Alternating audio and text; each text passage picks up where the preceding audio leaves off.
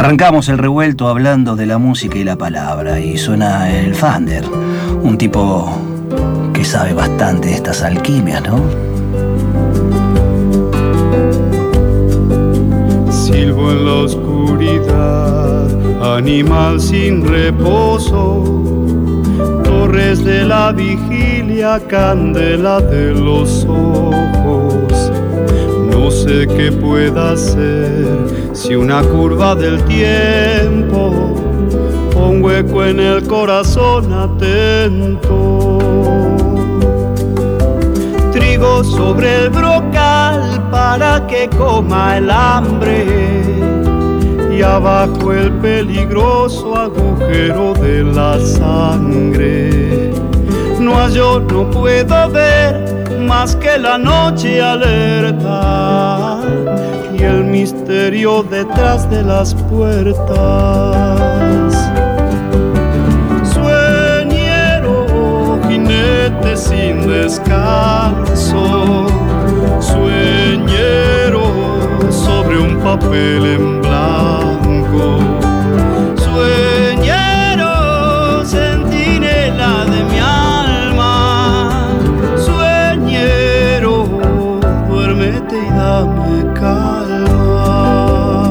Y sí, que la tiene clara con la palabra, con la música. Qué hermoso disco es Navega. Otro que la tiene más o menos clara, supongo que, lo tengo cerquita y, le echo mano para, para charlar un rato con él. Quique.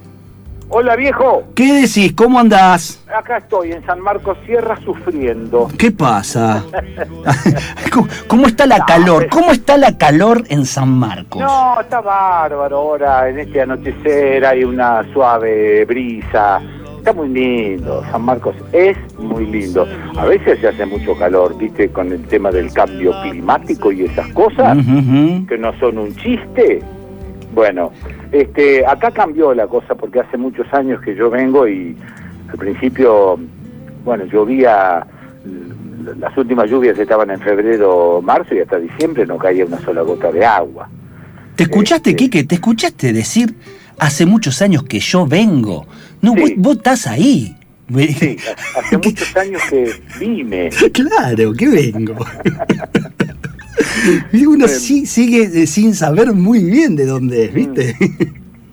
Es que cuando haces una, una mudanza tan radical, eh, no, políticamente, claro, eh, cuando haces una mudanza tan fundamental, siempre estás, no sé si nadando en medio del mar, pero siempre estás con algunos recuerdos de, de bueno, yo en el caso mío de mi infancia en Rosario, en el campo, y luego el periodo de laburo en Rosario y después el periodo de laburo en eh, Buenos Aires y después, eh, bueno, ya efectivamente hace como 15 que estamos acá, o 16 ya casi, este, pero siempre, viste, están los recuerdos y las cosas que van y vienen en el melón.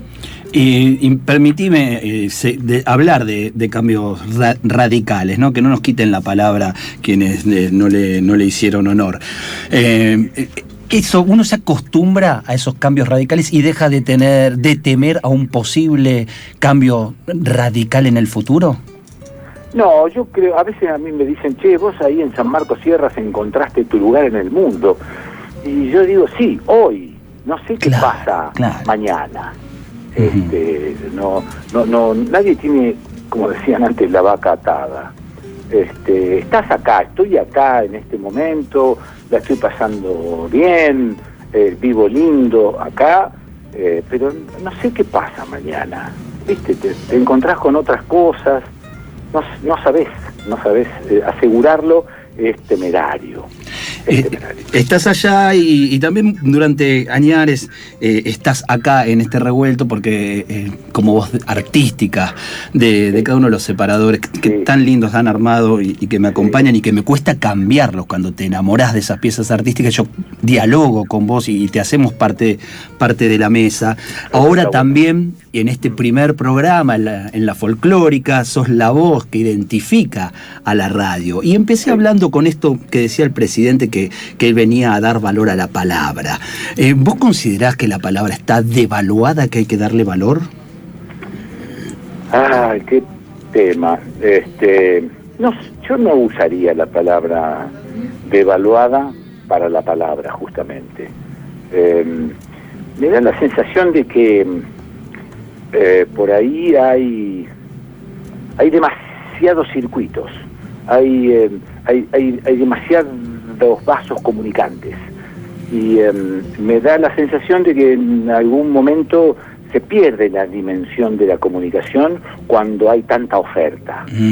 Esto se me acaba de ocurrir. ¿eh? No, pero está bien, sí. Cuando hay una oferta así este, reloca como la que hay ahora, eh, me parece que se, va, se va perdiendo el contenido. Vos cuando escribís, eh, escribías hace muchos años una carta, la pensabas, pensabas lo que escribías, lo que iba a pensar el otro, había un sistema eh, de, redacción para con la carta. Bueno, eso se agilizó, se terminó con eh, te escribo desde estas lejanas playas esperando que te encuentres bien en compañía de los tuyos, ¿no?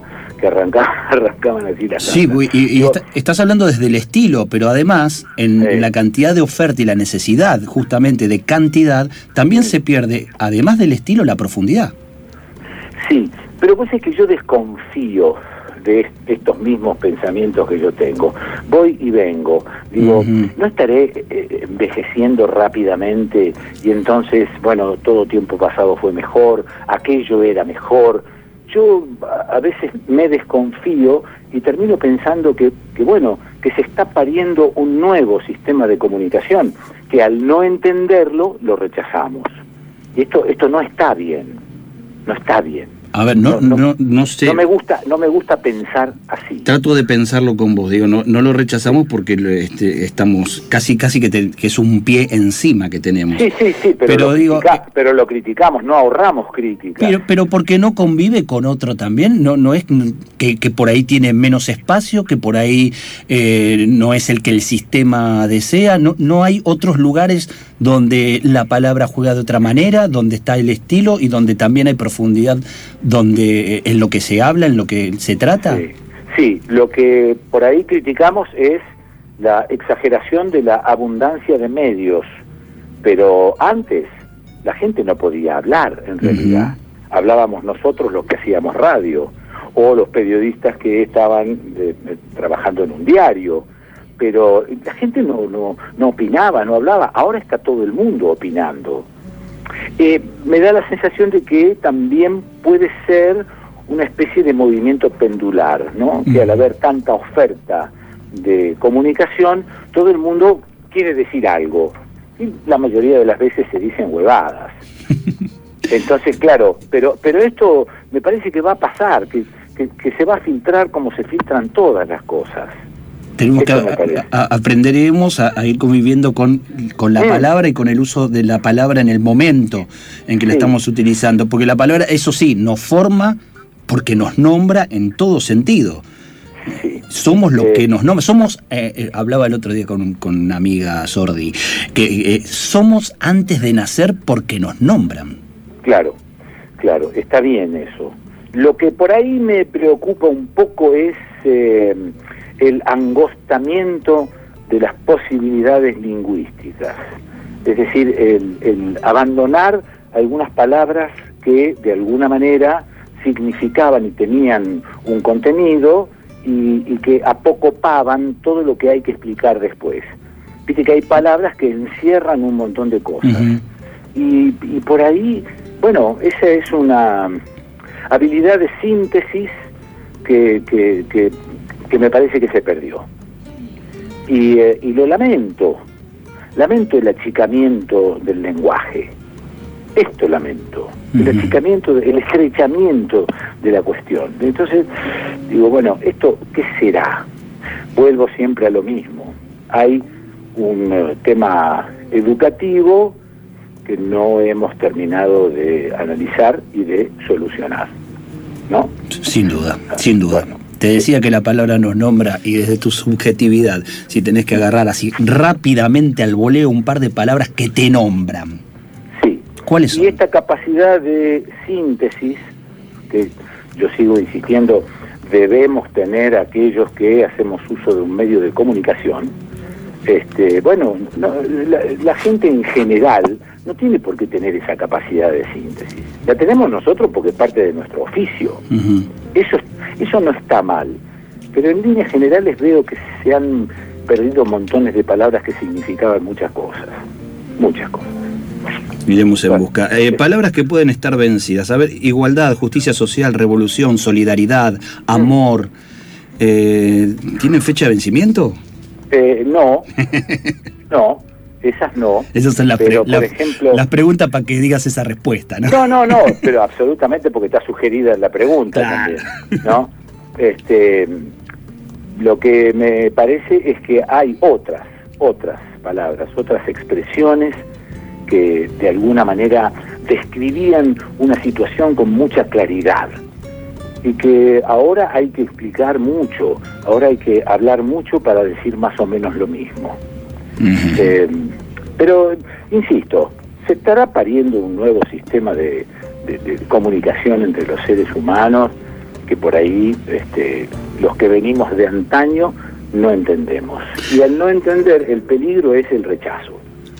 Es probable. Ahora e, este, este parto viene largo, ¿eh? porque tenemos la costumbre hermosa de cada primer programa de Revuelto, y digo esto para el oyente nuevo de, la folclórica, Revuelto, abrimos en una charla con, con el PSOA. Y esto de que se está pariendo un nuevo sistema lo venimos hablando no menos de tres años. Pero bueno, lleva su tiempo la cosa. Sí, sí, sí, Lleva su tiempo. Sí, sí. Una vez le pregunté al Pepe Mujica, che, Pepe, ¿cuándo nos toca mejorar a nosotros? Y el Pepe dijo, eh, vos sos un ansioso. Les llevó 400 años hacernos mierda, nos llevará otros 400 años rehacernos. este, claro, uno, uno se pone medio ansioso. Sí, claro que sí. Y, quiere ver la cosa este, ya. Sobre todo porque no, estamos en esos tiempos. No es posible. ¿no? es posible. Eh, la pasión, ahí está, mira, la pasión es también una de las palabras que me gusta mucho. ¿Qué te sigue apasionando en esto de jugar con la palabra y un micrófono?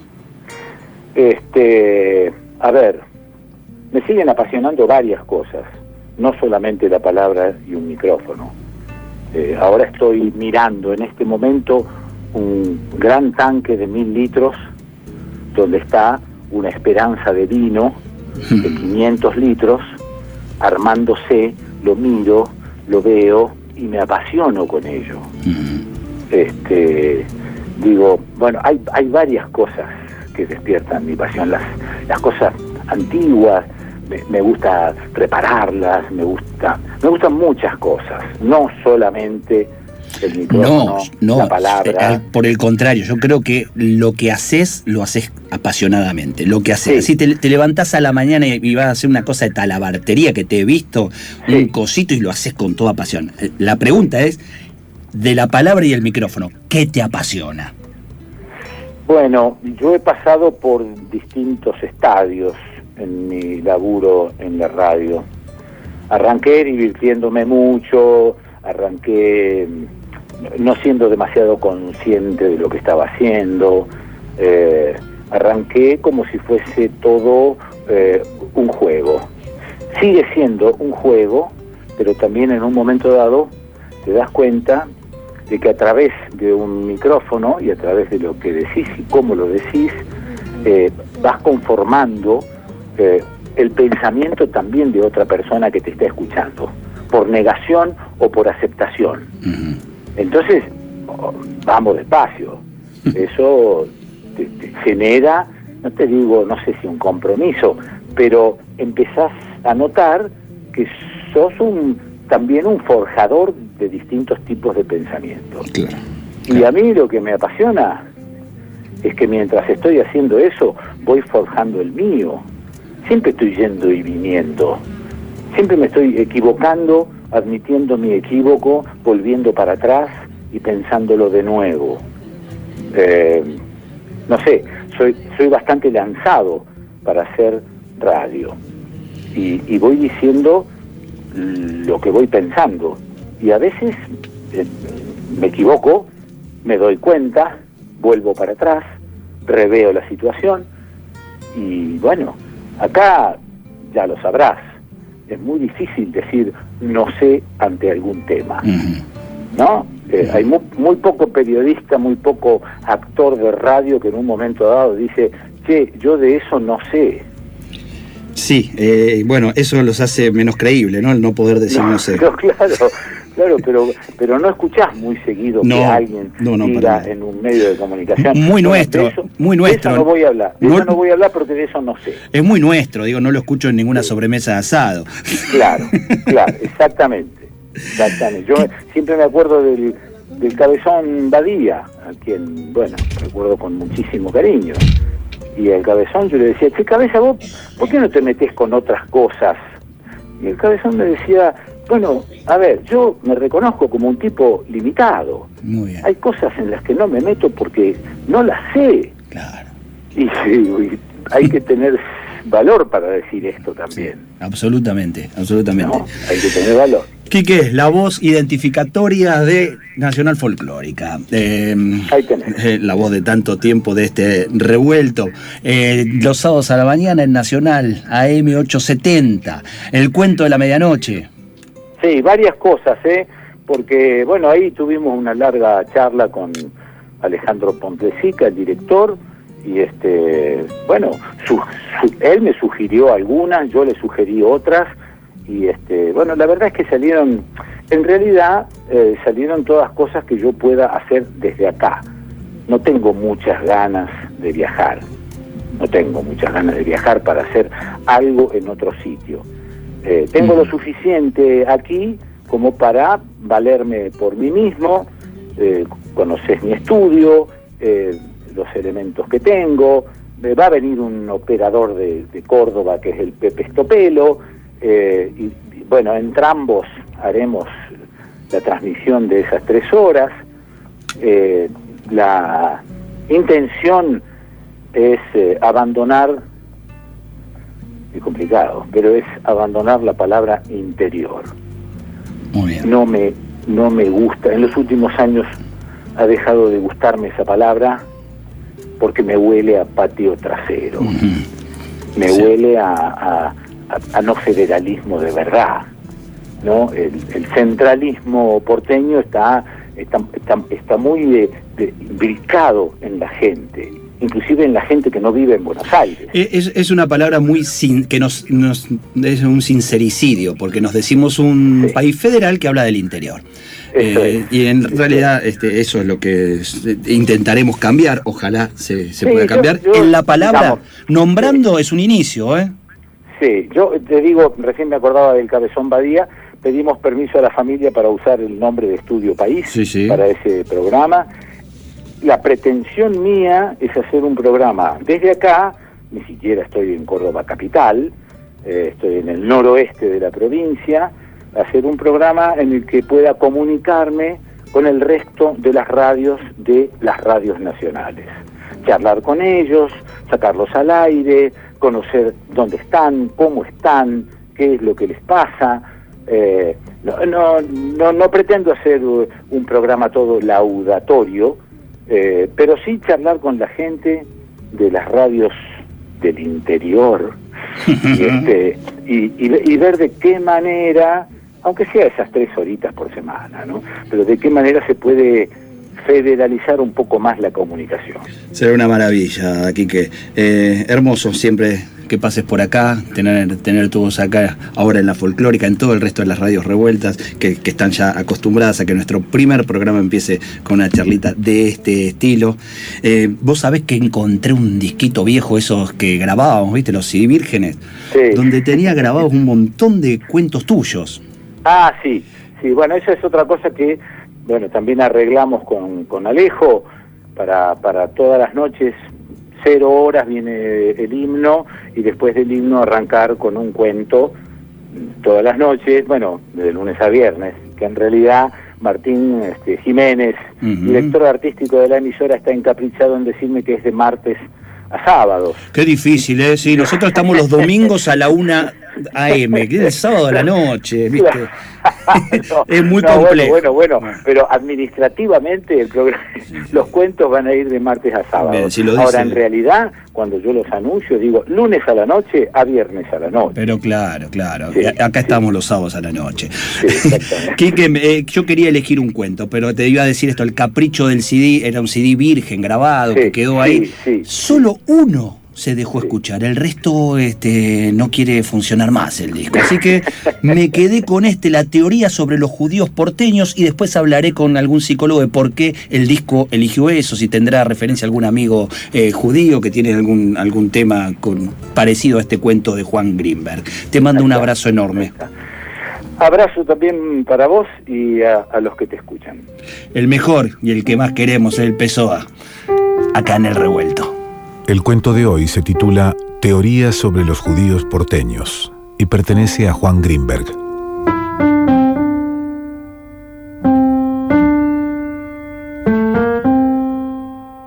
Recientes estudios del MIT, Instituto Tecnológico de Massachusetts, demuestran que no han existido porteños judíos alegres. Se agrava el asunto porque las mujeres prefieren latinos de rutilantes sonrisas. Esto hace a los judíos porteños aún más melancólicos. Es cierto que algunas mujeres gustan de los hombres tristes, pero los judíos porteños son tan tristes que las mujeres que se les acercan enflaquecen, se vuelven taciturnas y mueren tuberculosas.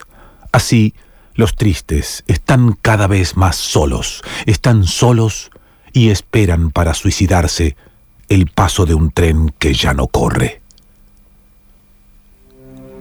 Juan Greenberg.